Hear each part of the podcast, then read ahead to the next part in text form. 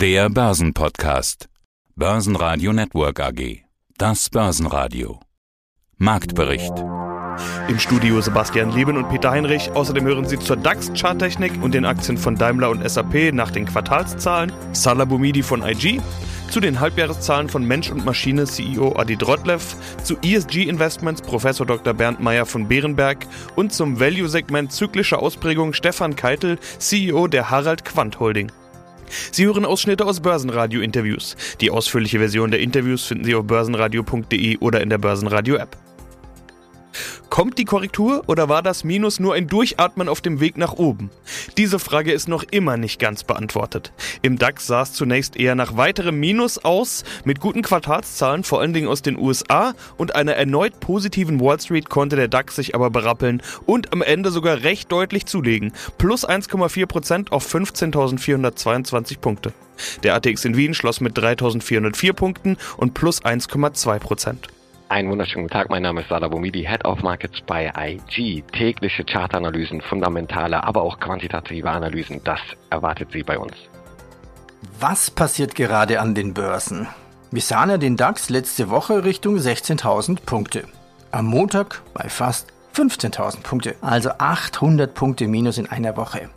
Ja, endlich! Korrektur! Yes! Ja, ja, ist das wirklich der Beginn einer Korrektur?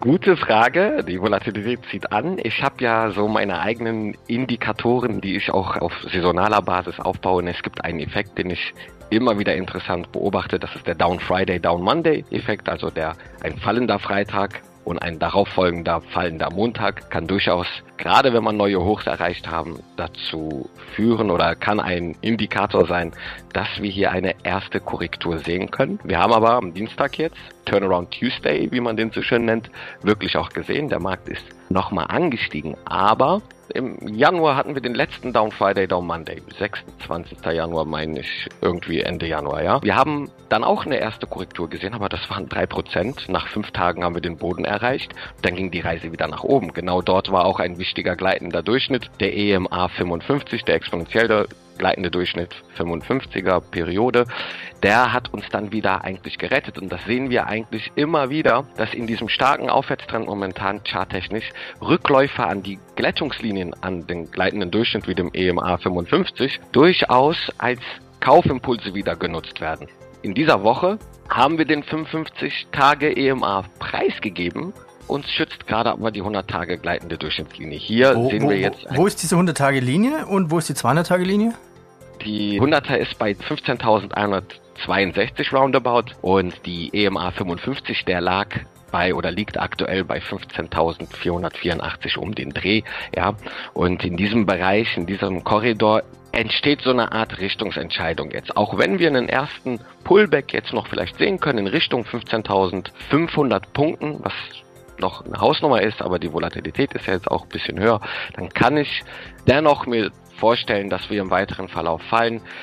August, ja, oder ab Ende Juli, wo wir uns gerade befinden, ist saisonal auch mit die schwächste Phase im DAX bis ja, fast in den Oktober rein.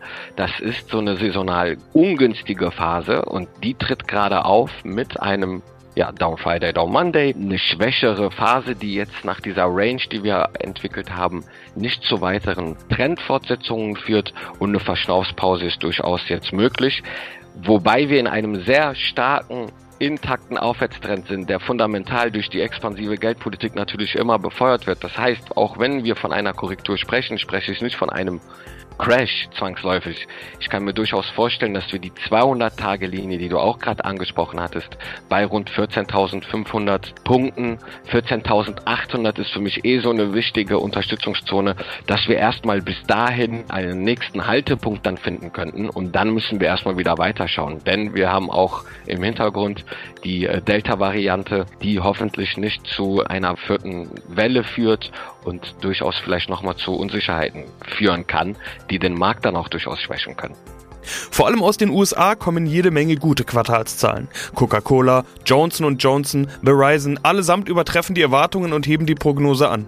Sogar Chip-Ausrüster ASML, also eine Branche, die genau unter der Beobachtung steht, korrigiert die Jahresziele nach oben. Selbst Motorradhersteller Harley Davidson kommt deutlich besser raus als gedacht. All das bringt den Börsen neuen Schwung. Offenbar war der Optimismus ja berechtigt bzw. nicht mal optimistisch genug. Aber wo Licht ist, ist auch Schatten. Netflix zum Beispiel enttäuscht beim Kundenwachstum. Wettbewerber Disney Plus wird zur echten Konkurrenz. Und auch im DAX geht es los mit Berichtssaison. SAP enttäuscht mit den Zahlen. SAP klar DAX Schlusslicht am Mittwoch. Zahlen, Zahlen, Zahlen, die theoretisch auch auf den DAX drücken können, nachdem SAP ja quasi einen schnelleren Umstieg seiner Kunden in die Cloud erreicht hatte, machte das Ganze ja SAP selber zuversichtlich. Also die Waldorfer hoben deshalb auch ihren Ausblick für das Gesamtjahr zum zweiten Mal an. Somit dachte ich heute Morgen, okay, klingt gut, die Aktie müsste steigen. Nein, nein, nein. Teilweise mhm. bis zu 3% Minus. Warum und was steht charttechnisch dahinter? Äh, charttechnisch steht dahinter, dass wir vor ein paar Tagen noch ein neues Hoch entwickelt haben, seit, also in unserem neuen Aufwärtstrend, der gültig ist seit Oktober 2020. Da sehen wir durchaus, dass wir, wann war es? Mittwoch? Ja, äh, Donnerstag, 15. Juli, also letzte Woche haben wir ein neues Hoch erreicht. Das wurde jetzt hier fortan abverkauft. Das nutzt man dann auch gerne. Wir erreichen jetzt ein wichtiges Level in diesem Trendkanal, die 116 Euro. Hier sind auch wichtige Durchschnittslinien und ein wichtiger Pivotpunkt. Ich bin dennoch hier erstmal zuversichtlich, der Aufwärtstrend ist intakt. Wir haben ein neues Hoch gebildet, bilden momentan noch kein tieferes Tief. Ein tieferes Tief würden wir haben, wenn wir die 109 Euro Marke in diesem Bereich brechen würden. Dann würde dieser Trend erstmal seine Bestätigung erstmal verlieren und das ist hier noch nicht der Fall.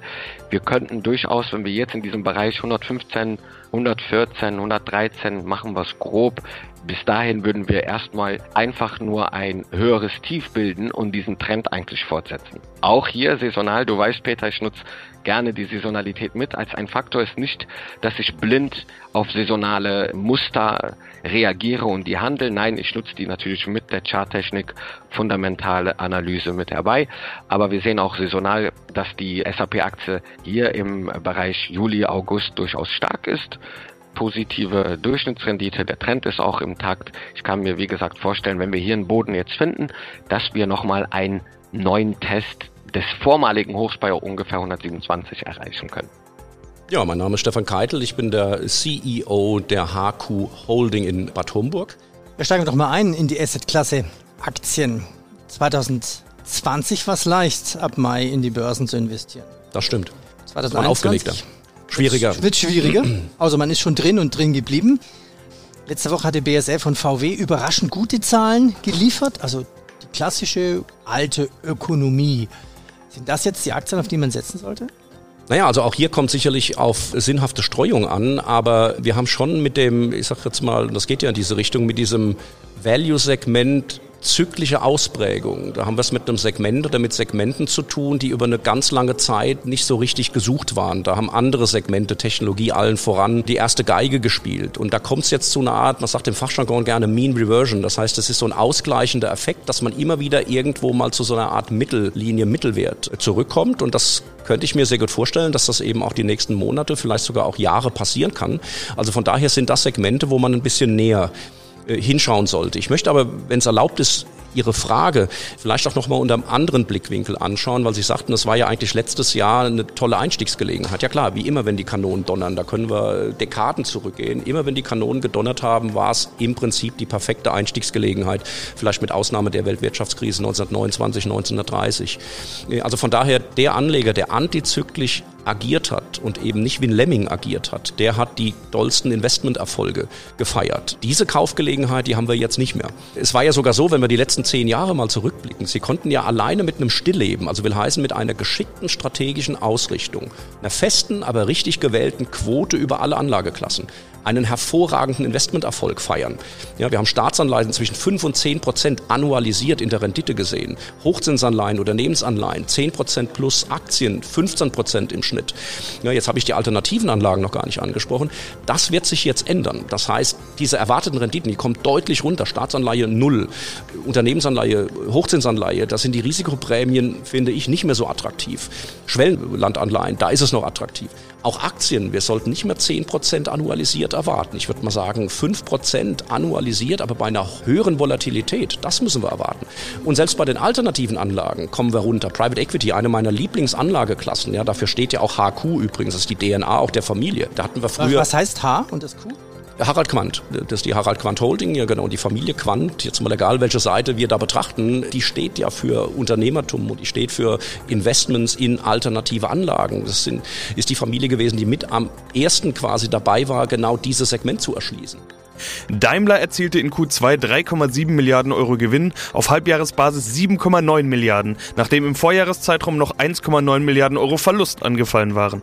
Die Lieferkettenprobleme schmeckten der Börse aber nicht. Zunächst verlor die Aktie, war am Ende mit kleinem Plus im unteren DAX-Drittel. Daimler und SAP bremsen heute ein bisschen den DAX. Daimler hat ja in Q2 trotz Corona-Unsicherheiten und dieser bekannten Chip-Krise auch gerade in der Autobranche unter dem Strich einen Milliardengewinn eingefahren. Die Aktie jetzt bei 69 Euro und 69 Cent. Ja, warum brummt die Aktie nicht heute leicht im Minus? Ja, wir haben auch hier charttechnisch schon unsere Hochs erreicht. Vorerst, wir haben ja eine, eine starke Leistung der Daimler AG gesehen in der vorherigen Zeit.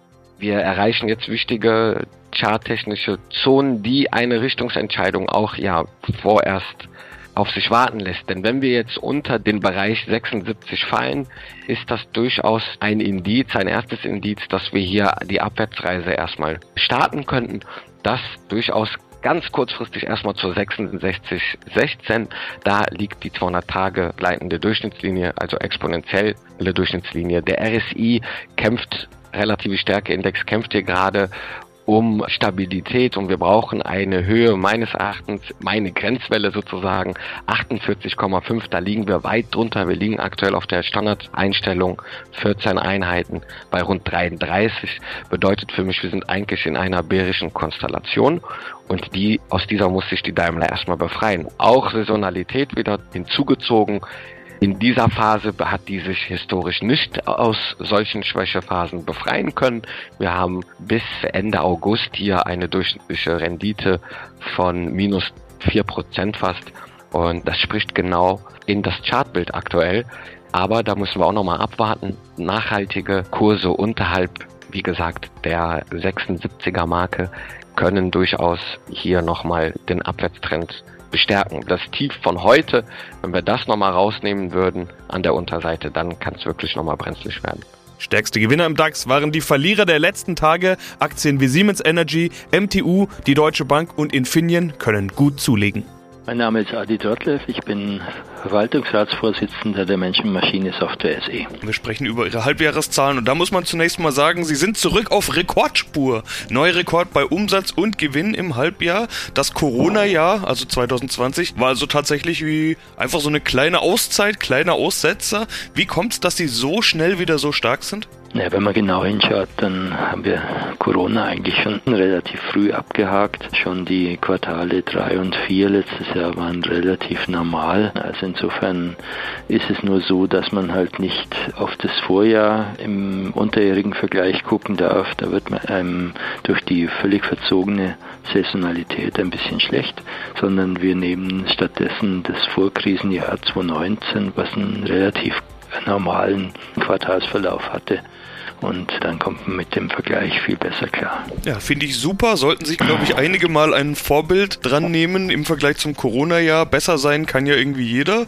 Sie legen auch im Vergleich zum Jahr 2019 deutlich zu. Umsatz plus 13 Prozent, Gewinn sogar plus 32 Prozent. Was genau ist der Grund, dass Sie 2019 als Vergleich herausnehmen, wenn Sie das mal erläutern würden?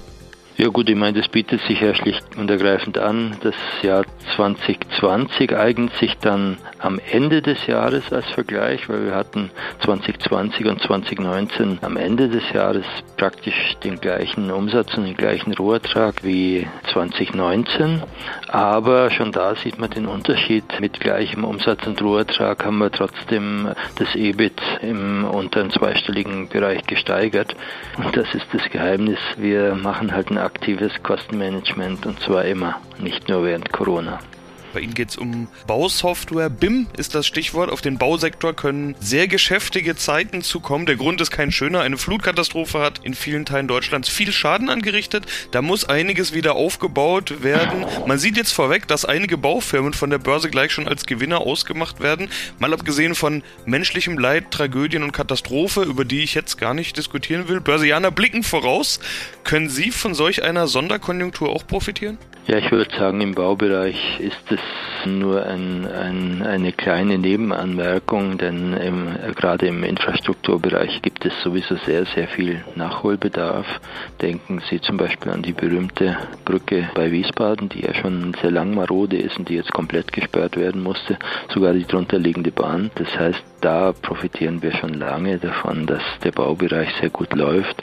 Und dazu kommt bei uns noch, dass wir eine neue Methodik äh, mit BIM gerade einführen oder nicht wir allein führen sie ein, sondern der Markt führt sie ein. Das heißt, auch da haben wir natürlich als Anbieter von BIM-Software nochmal eine Sonderkonjunktur. Deswegen ist auch unter der Corona-Krise dieser Bereich eigentlich relativ gut weitergelaufen. Mein Name ist Bernd Meyer. Ich verantworte bei Bärenberg den Bereich Multi-Asset und fungiere als Chefanlagestratege. Das bedeutet, ich verantworte auch die Kapitalmarktmeinung des Bärenberg Wealth und Asset Managements. Dann gehen wir doch mal jede Assetklasse mit einem Beispiel vielleicht durch.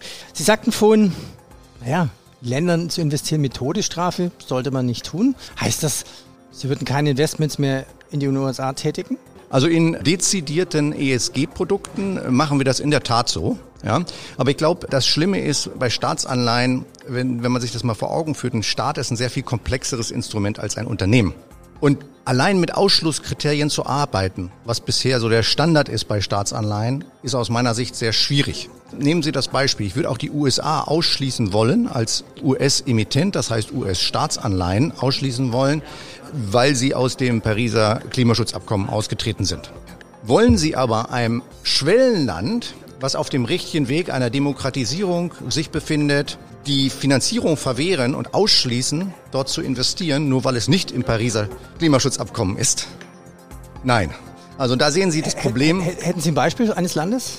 Ja, die, es sind im Grunde genommen kaum Schwellenländer im Pariser Klimaschutzabkommen, um es mal okay, so auszuschließen. Also, okay. Da müssen sie alle, eigentlich alle ausschließen. Das ist auch das Problem vieler Ausschlusskriterien, auch des Verbändekonzeptes oder FNG-Siegel teilweise auf der Staatsanleihenseite. Wenn man das konkret durchziehen würde, kann man im Grunde genommen in Schwellenländern kaum noch investieren. Ich heißt das, heißt das, man muss hergehen, die, die Formel wäre, wir schließen erstmal alles aus, außer wir wollen euch helfen, weil ihr auf dem richtigen Weg seid?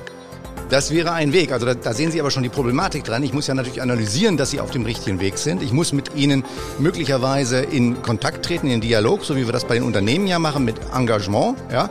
Wie machen Sie das? Es gibt keine Investor Relation Abteilung. Sie können nicht ganz einfach jemanden ansprechen und sagen, ich würde ja gerne euch finanzieren und eure Staatsanleihen kaufen, aber ich habe ein Problem, wie ihr das mit den Menschenrechten seht und äh, ich will jetzt äh, verstehen, dass ihr da auf dem richtigen Weg seid und das ist wichtig für mich, äh, damit ich überhaupt bei euch investieren kann. Ja?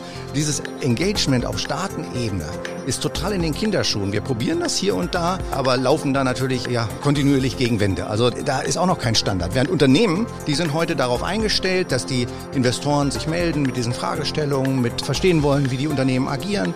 Da ist das schon zum Standard geworden, bei den Staaten noch nicht. Basen Radio Network AG Marktbericht